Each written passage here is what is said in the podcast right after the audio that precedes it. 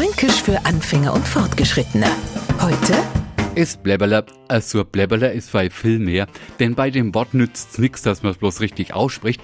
Wichtig ist auch in welcher Situation. Wenn es also zum Beispiel an einem Einkaufswagen im Supermarkt stänge und jemanden nach einem Blabberler fragen, kriegen's, wenn's Glück haben, an Frankenot zu sprechen, an Einkaufswagenchip.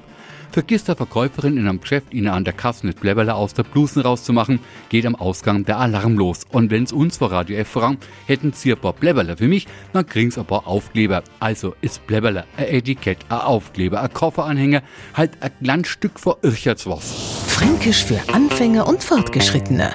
Morgen früh eine neue Folge. Und alle Folgen als Podcast auf podu.de.